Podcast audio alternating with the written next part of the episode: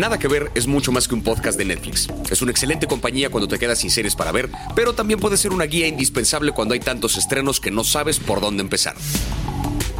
Yo soy Plaqueta y esta semana ando clavadísima con La mujer de la casa de enfrente de la chica de la ventana. ¡Ay, güey! Yo soy Javier Ibarreche y como me gana el morbo, yo esta semana me clavé con Dark Tourist, un güey que recorre todos los lugares que la gente turistea que no debería. Y yo soy Luisa Iglesias y justamente acabo de terminar Archivo 81. Me vale, he decidido cambiarme el nombre y ahora me llamo Luisa Tánica Iglesias. Vénganse a mi secta.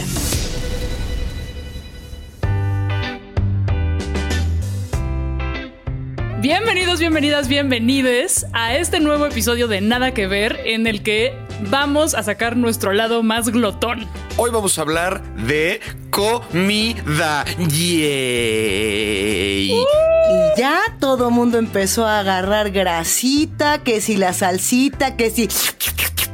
Tenemos muchas recomendaciones saladas, otras dulces, o sea, no, no saladas de mala suerte, sino de que les van a saber bien sabroso. Hay unas dulces, todo esto lo van a poder encontrar en Netflix. ¿Y qué les digo? Para empezar, no nos vamos a ir a ninguna otra parte del mundo, nos vamos a quedar aquí en México porque hay muchísimo que decir de comida. Dulce, salada, tradicional, garnacha, todo está por acá. Y hace muy poquito se estrenó una serie que no se pueden perder. Se llama, por supuesto, La Divina Gula y para hablar de esta serie documental ya llegó a nada que ver, nada más y nada menos que Memo Villegas, su narrador. Queridísimo Memo, ¿cómo estás? Muy bien, muy este, ansioso de platicar de tragadera y de cerveza.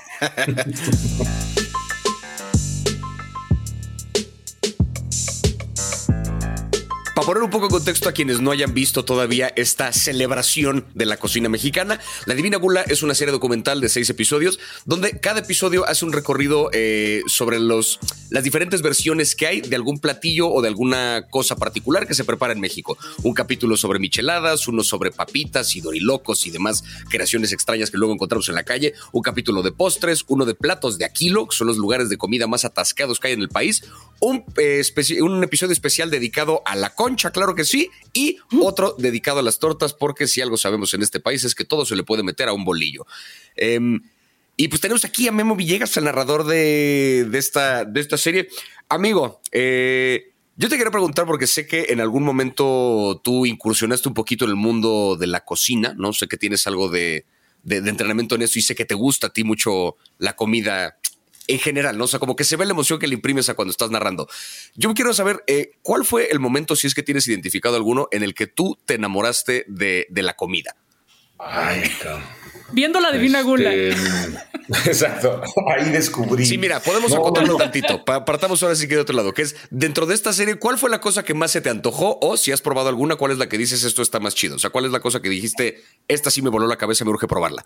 Güey, la tacos torta o la torta tacos, güey. La, la torta que Oh. está hecha de tacos, ¿qué pedo? O sea, ¿por qué le ponen tacos adentro de un bolillo? Y, o sea, me dio miedo. Al, al- al mismo tiempo que se me antojó probar esa madre, me dio mucho miedo, güey. No sé si pueda aguantar siquiera tres mordidas. Pues es un poco como, o sea, la torta de tamal, cuando te la platican suena a una estupidez porque es como masa dentro de masa, pero la pruebas y dices, ah, cabrón, por esto, o sea, por esto se le celebra. La torta de tacos no ha de ser muy diferente a eso. Sí, no, sin duda tenemos el, el antecedente del chilaquil con bolillo, ¿no? O sea, los chilaquiles te los tragas con un bolillo y no suena tan raro. Al final de cuentas, la torta taco, pues es eso. Pero la, la, la imagen de, de cinco tacos ya con verdurita y todo metidos en una torta está impresionante. Oye, Memo, y después de todo este recorrido visual y, y de conocimiento que hiciste eh, a través de y que nos narraste generosamente en esta serie, ¿tú por qué crees que en México tenemos esta, eh, eh, esta creatividad que nos lleva a preparar platillos contraintuitivos? que es como de justo, co- como meter unos tacos dentro de una torta, como meter un burrito dentro de un burrito, como eh, hacer la torta de gelatina, que en un principio nos imaginamos guacala, qué rico, pero que ya después nos quedamos con el qué rico nomás. Yo sigo sin explicarme eso, ¿eh? Sigo sin entender justo eso. No sé si sea, digo, sé que a los mexicanos nos encanta regodearnos en la idea de que somos los únicos que hacemos este tipo de, de combinaciones extrañas y majestuosas. Pero no sé, no sé si en otros lugares también haya esta, este nivel de locura en la, en, la, en la comida. Pero si yo pudiera decir a qué se debe, no tengo, no tengo una respuesta clara, precisa, pero diría que tiene que ver con las salsas. O sea, que tiene que ver con que en nuestro país las cosas no saben tan chido si no pican. Y con esa base es como echarle más de un montón de cosas. Eso sí, no he visto en otro país donde la gente coma picante, por ejemplo. Y a final de cuentas la preparación de una salsa es una combinación de un chingo de cosas. ¿Con qué motivo? No sé, o sea, no sé para qué chingados querría uno que le piquen las cosas.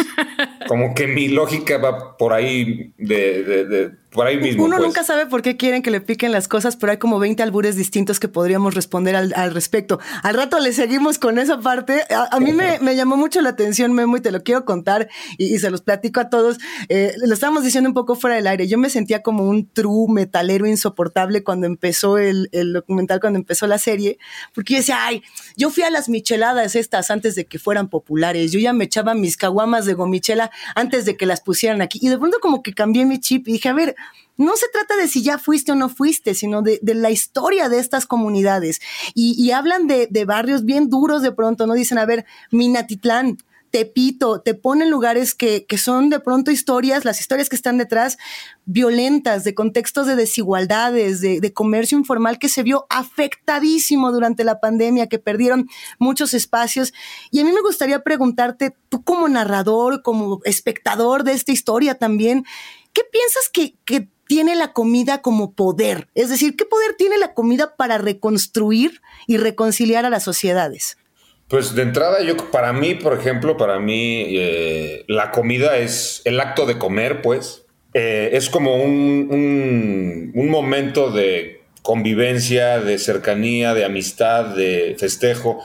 Yo, yo personalmente, mi momento favorito del día es la comida. Me preguntan por qué como tanto afuera. Creo que tiene que ver con una depresión que me da comer en mi casa si yo me cocino solo y, y estoy comiendo ahí como que digo, esto no es comer porque comer tiene que ver con convivir, con, con platicar, con, con, con, beber. Bueno, en mi caso, en mi caso comer tiene que ver con beber. Pero sí, o sea, como que es lo más bonito de la comida para mí, la reunión. Y, al ver este tipo de, de, comercios como la esquina del chilaquil, como esos que tanta gente reunida ahí por, por un platillo, que además creo que en la torta de chilaquil, en la esquina del chilaquil, solo es un platillo, ¿no? O sea, es irte a pedir tu... No hay una carta amplia de cosas, o sea, es solamente ir a tragarte esa gloriosa torta de chilaquil. Justo aquí, o sea, esta parte que dices de que no hay como tal una carta, es, es, una de las cosas interesantes que tiene este documental, que es no va hacia la parte de la alta cocina y de las, de como los restaurantes más... Eh, eh, como, decirlo, como los restaurantes más caros y más lujosos que puede haber en el país, que hay muchos y que sí valen también la pena. Este se va más hacia la comida que podemos encontrar o en changarros en la calle o en puestitos o en restaurantes como más pequeños, que son fórmulas además conocidas, ¿no? Una torta, una michelada, una concha, pero que le dan un giro ahí particular, ¿no? La michelada, cualquiera de nosotros ha probado una michelada, pero vemos un cabrón que las prepara en el norte con carne seca, ¿no? Y que es como para chopear la carne seca en la chela que dices, no seas mamón. O sea, eso se antoja desde que te lo están, desde que te lo están platicando. Eh, pienso yo como pequeño experimento. Imagínate que un alien va a llegar a la Tierra y va a conocernos a través de nuestra comida. De lo que hay en Divina Gula, ¿qué le presentas tú a este alien para impresionarlo? O sea, ¿qué dices? De todo lo que hay en este documental, esto es lo que yo te muestro, señor extraterrestre, para que digas, ah, no mames, México. Ah, ¿Puede ser una, una, una bebida y un alimento? Puede ser una bebida y un alimento. Va, va, va, va. Güey, a mí me, me, me, enamoré, me enamoré de, de, las, de los michecocos, güey. Yo quiero probar un michecoco. Entonces, definitivamente esa combinación de frescura, dulzura, se la, se la otorgaría a este alien. Combinadito con esa sí está perrona, pero pues yo creo que también por la dimensión, la pinche esta cosa de 30 pisos de carne. A la hamburguesa de. No seas cabrón. Esa madre o sea, esa madre, por ejemplo, yo lo vi y decidí que nunca iré. Dije, nunca voy a ir. A... Vamos todos. Así nos ayudamos. Pero, o sea, como lo, porque me derroté, o sea, por derrotista, dije, no voy a ir a hacer el ridículo ahí. ¿Sería esa hamburguesa o el plato por, por kilo. Uno de esos dos. O sea, que algo sea bastante, bastante atascado. Digo, está, está como dices, el lado, el lado, o sea, una eh, manteconcha es una cosa súper creativa, pero no es eh, tan atascada. Y al alien este que planteas, yo le ofrecería un atasque. De entrada, porque imaginaría, no sé por qué, que un alien traga mucho. hay, que, hay que plantearle el reto. Si vas a viajar a otro planeta para, sí, o sea, como que no vendrías nada más a picar tantito de... Tiene sentido, tiene sentido. Y ya si se lo acaba en menos de 10 minutos, su cuenta es gratis o tiene una semana gratis de comida. Nadie va a lograr eso jamás, no mames. O sea, es una hamburguesa de 10 pisos. Jamás nadie, nadie, jamás. Oye, Memo, yo más que una pregunta tengo un comentario. Ah. No, no. no, quiero plantear como esta reflexión, a ver qué, opinas, Memo, y, los demás qué opinan.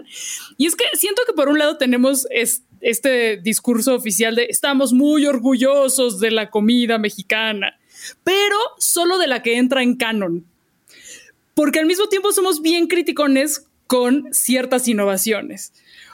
O sea, tú le dices a una, persona, vamos por unas gomichelas, y es muy probable que te diga guácala. No las he probado nunca, pero te va a decir, no, guácala, ¿qué es eso? ¿Qué aberración?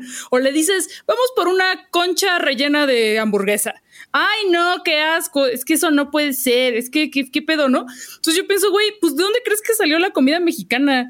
O sea, seguramente hace a varios siglos fue de, ay no, ¿qué es eso del chile en nogada? ¡Qué asco! ¿Cómo vas a mezclar dulce con salado? ¿Qué es eso del mole? No mames, estás mezclando guácala. O sea, suena contraintuitivo. Eh, pero ahí están estos platos que ya entraron en el canon oficial de la comida mexicana y que ya nos parecen chidos y que en su momento hubieran sido criticadísimos en las redes sociales. Entonces, pues no sé cómo, cómo lo ven ustedes, eh, de qué depende que de pronto ya una cosa que nos animemos primero a probarla, porque aunque hay mucha crítica, pues también a estos platillos les va bien. Hay filas para comerlos. Eh, aunque haya, aunque sean un gusto culposo, que no debería serlo. Entonces no sé cómo ven este tema del doble rasero y del que somos bien hipócritas, mano. Pues sí, o sea, justo dices del mole y el mole así, supuestamente se dice que así se creó, ¿no? Por un error, por un error eh, que estaban ahí preparando las monjas, un platillo para no sé qué no sé quién madres, con un cargo público o algo así, y se equivocó y le cayó dulce o le cayó chocolate o, y así se creó, pues. O todo lo que acabo de decir eh, lo vi en un programa de comedia, así que puede ser que sea falso, pero, pero sé que, pero suena muy bonito y sé que sí tiene algo de cierto. Y además el mole, por ejemplo, pues es el clásico platillo como el que describes, es la mezcla de un chingo de cosas que no te imaginarías que podrían llevarse bien, ¿no? O sea, varios chiles con, algo azucarado, o sea, con chocolate, o sea, pero entra ya en lo aceptado. Yo creo que el reto es ese, ¿no? Eh, rebasar la línea de, la aceptación del público. O sea, es una aberración, pero pasas algo que no sé qué sea y ya tu, tu pinche local es, está llenísimo. Yo por lo menos los ocho meses que estudié cocina, sí recuerdo que estaba abierto a probar pues, todo, que de pronto le cayó mantequilla al, a la mezcla que ya tenías de chile con, con ajo y... Bueno, esa suena rica, ¿no? Mantequilla con chile y ajo no suena descabellado para nada.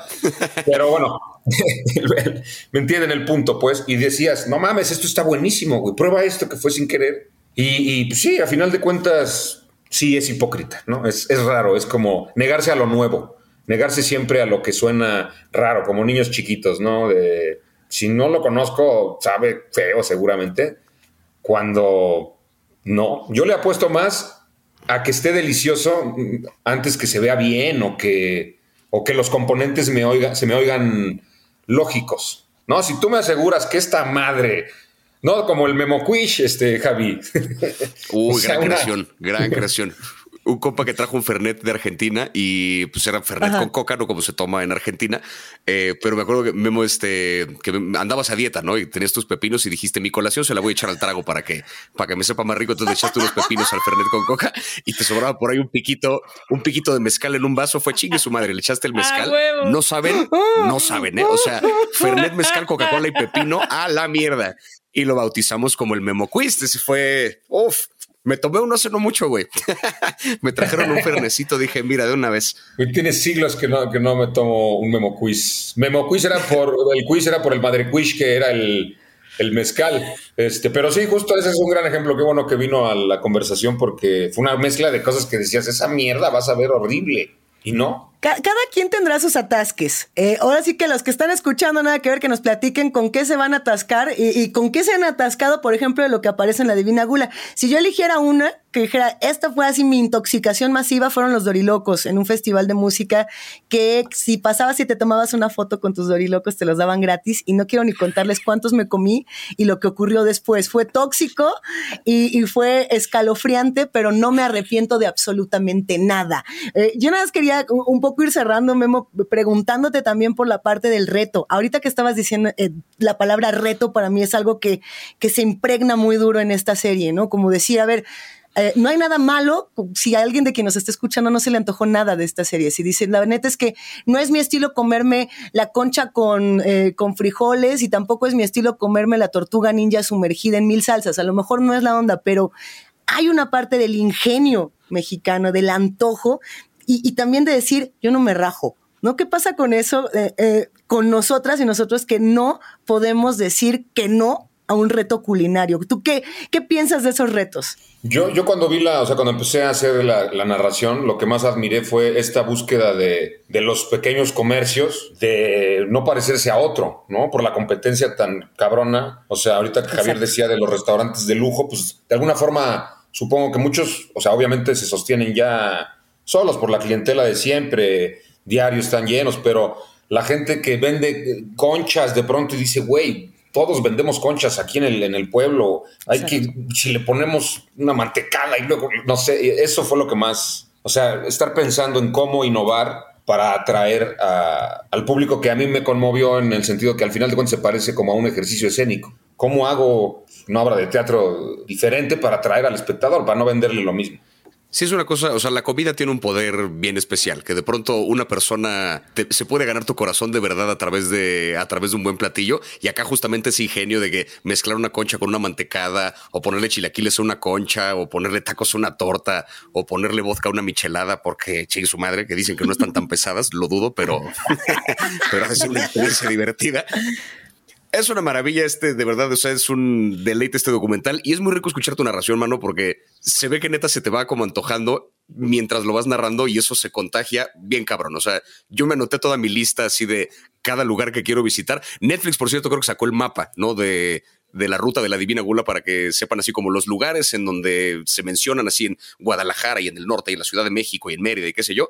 Hay un mapa para que lo chequen, para que lo busquen, porque creo que es una buena referencia para, para impresionar a alguien para ir a comer.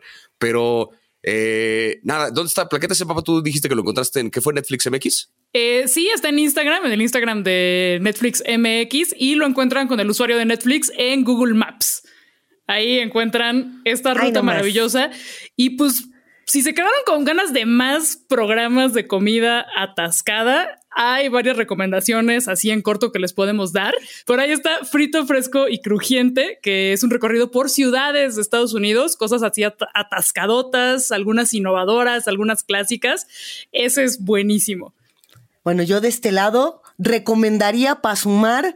Ahí, nos dices, Memo, después cuáles son tus platillos favoritos, cuáles son así esos que dices, mira, de aquí a dónde nos vamos a ir. Yo sumaría las dos de street food, la de Asia y la de Latinoamérica. Ahora sí que para que nos demos también una vuelta por la comida callejera de todo el mundo y nos demos cuenta de que México, mira, es la onda, es el más sabroso de todos. Bueno, yo digo, no lo sé. Y yo diría, ahora sí que cambiando un poco el tono, hay un anime que recién empecé a ver que se llama Food Wars, Uf. que es más una celebración del cómo se siente comer. Siempre los animes ven que como una cosa importante, ¿no? En un anime que lo más importante es el karate o lo más importante es la danza, aquí es la cocina. Todo mundo cocina y hay competencias de cocina y el más chingón es el que cocina más chingón. Para darse una idea, es un mundo en el que cuando, cuando comes algo muy rico, la ropa te explota del placer y solo tienes como una especie de orgasmo visualmente es una locura. Entonces, o sea, te describen además los platillos que se ven deliciosos y como que prueban algo y solamente es un ah, ah, y gemidos y ruidos y demás que dices, así se siente comer. O sea, no me explota la ropa, pero siento que estaría a punto de cuando comes algo muy, muy, muy chingón. Dénselo, está, está muy cagado, pero vale la pena. Eh, pero bueno, amigo, qué placer tenerte por acá, tener una conversación acerca de comida, además, que mira que varias veces he compartido mesa contigo y es un deleite siempre que me lleves a, güey, ubica este lugar y aquí prueba esto y esto y esto porque sabes de lo que estás hablando. Qué gusto además que hayas narrado este documental que de verdad quedó chulísimo y gracias por habernos dado esta entrevista, que mira, un placer tenerte acá. Muchas gracias, gracias, gracias amigo y gracias a todos por esta charla sabrosa. Breve pero sabrosa. Breve pero sabrosa y ya estaremos hablando eh, precisamente de más alimentos documentales, realities y series enloquecedoras.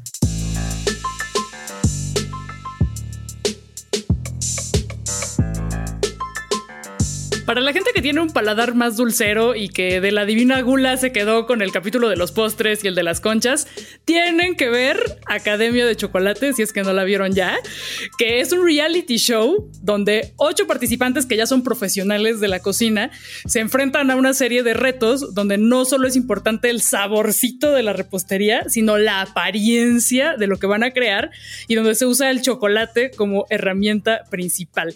Y el que les enseña y el que los va guiando y el que los va juzgando es el chef estrella de las redes sociales, el chef influencer Amaury Guichon.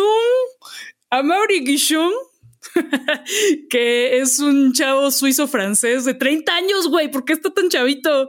Y ahí ya creando unas cosas de qué pedo. ¿Cuál fue su momento favorito de esta serie? Una cosa que me, gustó mucho de este reality es que eh, el güey lo maneja como una clase. O sea, incluso el primer ejemplo que pone es como con un lápiz, una manzana y un cuaderno, como tratando de emular la imagen de un salón de clases, porque la idea es que si bien estos chefs que llegan a competir son profesionales, vienen ahí a aprender de este güey porque no hay mejor experto en el planeta en esculturas de chocolate que este güey. O sea, si es el líder así mundial en lo que hace. Entonces, todos estos chefs llegan en plan de somos profesionales, pero aquí vamos a ser alumnos. Y me gusta porque sí se siente como una clase, donde al final les da notas, da como reconocimiento, o sea, el trabajo más chido de esto y el trabajo más chido de esto. La que más creció, Tyrisha, es un gran participante que dice como si, si hubiera un premio a la que más aprendió a lo largo de, te lo daría a ti, porque sí hay una diferencia cabrona, ¿no? De crecimiento. Me gusta que es la dinámica de la clase y me gusta que es una clase donde el profe cada capítulo empieza mostrando por qué él es el que da la clase. O sea, será muy chavo lo que quieran, pero sí es un don chingón aparte. Cada capítulo entra en una escultura masiva de chocolate que es de no mames, güey. O sea, ¿cómo hiciste eso que parece de verdad? O sea, difícil hacerlo con materiales que no se tienen que comer y esto encima está hecho 100% de chocolate. A mí un capítulo que me voló la cabeza y que creo que es claro ejemplo de lo chingón que es este güey, es un capítulo donde les enseña a hacer como vidrio con azúcar. ¿No? Pero no un vidrio como el de las películas que es para que se rompa y haga un cagadero. Este es un vidrio ultra, ultra finito, así delgadito. Lo que hacía es que hacía como una mezcla de agua con azúcar, como para hacer un caramelo, pero antes de que se quemara, cuando estaba como con esta consistencia viscosa y transparente, lo ponía encima de un como pedazo de gapac, encima de una cubeta completamente sellada, y luego lo empezaba a empujar como con una lata o con un bote así redondo más pequeño, y lo que hacía es que el aire de abajo empieza a empujar hacia arriba el plástico, se empieza a inflar y entonces creaba un domo de azúcar perfecto así como para hacer una especie de, eh, pues eso, ¿no? Como un domo de vidrio encima de lo que vas a presentar de comida. Le pegabas con una cuchara así muy ligeramente y se partía finísima, finísima, finísimamente y lo hace en cosa de, digo, obviamente con edición, pero lo hacen nada, de verdad, así en minuto y medio, dos minutos se tardan en hacer un pinche domo perfecto y es a los alumnos de, bueno, ahora hagan ustedes un domo perfecto. No mames, profe. O sea, y lo hacen los cabrones, o sea, así se ve esa dinámica de clase, empezar con un ejemplo de por qué yo doy la clase, pero después ponerlos a hacerlo y que se veía el proceso de aprendizaje, joyita, me gustó un chingo. Si hay eh, un punto de encuentro entre la Divina Gula y la Academia de Chocolate es la capacidad de asombro y el factor sorpresa. ¿Cómo podemos construir de algo que ya conocemos algo inimaginable? Si en la Divina Gula va a ser una torre de 50 pisos de jamón, de distintos jamones para una torta, aquí va a ser un elefante gigantesco de chocolate hiperrealista. Son joyas las que realizan a partir del asombro. Algo fabuloso de que sea una clase, como dices, Javi, tiene que ver con eh, desmitificar que la cocina o que el oficio gastronómico es, es ultraviolento y que los maestros tienen que denostar a los alumnos. Creo que nos acostumbramos mucho a esta dinámica del chef eh, Ramsey, ¿no? De Gordon Ramsay, de que eh, lo que vendía en la cocina era que violentaran a los estudiantes y que violentaran a los aprendices. Y ya nos estamos deshaciendo de eso, ¿no? Si hay algo que tiene a Mauri Guillot es justamente, ay, ay, queriendo hacer el francés oh, según, pero si hay algo que tiene este vato, es que es súper generoso con el conocimiento y es algo bien chido. Él dice, yo lo sé hacer, toma, aprende a hacerlo. A lo mejor yo que lo estoy viendo en mi casita voy a decir, pues yo no lo voy a aprender porque no soy este ni, ni, chef ni nada y además soy alérgica al chocolate, ¿no? Va. Pero estoy segura que mucha gente sí toma estos ejemplos y está generando cosas verdaderamente novedosas y apantalladoras. Personajes entrañables. Tiago, me encanta. Melissa, ultravillana, me cae súper bien. O sea, la relación eh, que tiene por ahí Juan con su, con su archirrival, que ya no quiero hacer spoilers, y es, hasta como que erótica, no sé, me fascina. Y si hay un buen cliffhanger en un reality show, es el momento en el que a Juan se le cae el delfín de chocolate. No diré más, le tienen que poner, lo tienen que ver y van a gritar de terror como grité yo, lo prometo. A mí todo se me antojó y me quedé con la gran pregunta de ¿quién se come las esculturas gigantes de chocolate después? ¿Quién se las come, güey? Es cierto, han de tener como un equipo que contrataron así como parte de la producción de son la banda que va a comer chocolate diario. Así, terminando el programa, ustedes son los que tienen que tragar esto porque ni modo que lo tiremos a la basura. Lo derriten lo derriten para hacer la que sigue, ¿no? Ah, Ay, acá arruinando la diversión. No. es cierto, no es cierto. sí se la quiero. Netflix, contrátanos para ir a comer las esculturas de chocolate de la próxima temporada, por favor. Por favor. Porque los postres normales, perdón, eso sí se los comían al final. O sea, como que terminando, el chef probaba nada más una probadita de cada uno porque no se les iba a acabar. Y luego se los llevaban a la mesa y entre todos los compartían. Era como a ver, a probar el tuyo, a probar el tuyo. O sea, eso sí se comía bien. Las esculturas no sé. Sí, que eso, me dejó muy intrigada. Y eso, la dinámica en los entre los participantes. Güey, yo soy una persona muy competitiva, entonces sufro mucho con los programas de competencia y este, este lo sufrí especialmente. Y eso, güey, Melissa, así, mi galla, porque sufrió mucho. A ver, Pidos, ¿ganó quien tú querías que ganara Plaqueta? No se vale decir quién ganó, pero ¿ganó quien tú querías? ¿O Javi? No, no ganó quien yo quería. Sí. Ah, para mí sí. Bueno, sí, pero no, estoy. Pero, güey, es que todo es muy bonito en este programa. No es esta cosa de ay, ay, que avientas cosas, sino que te, deja ahora sí que con un muy buen sabor de boca. Yo sí, eh, yo sí me quedaría con las ganas de una segunda temporada. E imagínense una temporada con las personas de la Divina Gula. Ahí el payasito Lalín, la chava de las conchas arcoíris, aprendiendo las cosas de, del chef Amari Guichon, no mames, estaría súper chido. Academia de Chocolate meets la Divina Gula. Así, el mashup perfecto. Por favor, Escuela de Chocolate, tómanos en cuenta. O mira, te la pongo más fácil. Sí, pon tú que contraten a la banda de la Academia del Chocolate, pero que los pongan a recrear sus esculturas, sean los platillos de la Divina Gula, güey. O sea, hazte una hamburguesa de 10 pisos, pero de chocolate, ¿sabes? Entonces tiene que recrearla así. Ay, ver, ver gente comiendo y gente hablando de comida y cocinando y platicándote con ese nivel de detalle. Yo hice una mezcla de avellana con café, con no sé qué. O sea, sí, yo recomiendo dos cosas para quien vaya a ver tanto la Divina Gula como la Academia del Chocolate. Una de dos. O coman muy bien antes de empezar a ver los episodios, porque si no se les va a antojar todo y van a empezar a gastar a lo pendejo pidiendo cosas en su teléfono en lo que, en lo que ven el episodio. O véanlo con un chingo de hambre, dispuestos a abrir la cartera bien porque lo van a ver y de repente es un, no mames, ese sí está como a tres cuadras de mi casa, güey. Entonces van a tener, o sea, van a tener ganas en ese momento de salir y de pedirlo, pero vale muchísimo la pena. Qué bonita es la comida, qué bonito es comer. Viva el tragar. ¿Qué? Pues de aquí a una torta de tacos, a un burrito dentro de otro burrito o qué? Eh, jalo, jalo, como para postre. Una, tortita como para quitarme el sabor de la salsa, ¿no? Este, eh, no, yo, yo estoy un poquito al límite en este momento, pero eh, si ustedes que están escuchando este episodio quieren más, pueden compartirnos otras recomendaciones cargadas de sabor y de dulzura y de lo que ustedes quieran en nuestras cuentas de Instagram, siempre y cuando tenga que ver con comida, porque yo sí quiero más recomendaciones, por favor. Y no olviden que pueden encontrar todos los episodios de Nada que Ver en Spotify, en Apple Podcasts o cualquier app de podcasts que les guste. Hay muchísimas recomendaciones y datos curiosos y cosas ricas. Nosotras, nosotros somos Plaqueta, Escultura Gourmet de Chocolate, Javier, Torta de 25 pisos y Luisa, Michelada llena de camarón. Y esto fue nada que ver, un atascón masivo de Netflix producido por el delicioso equipo de posta. Gracias por escucharnos. Bye.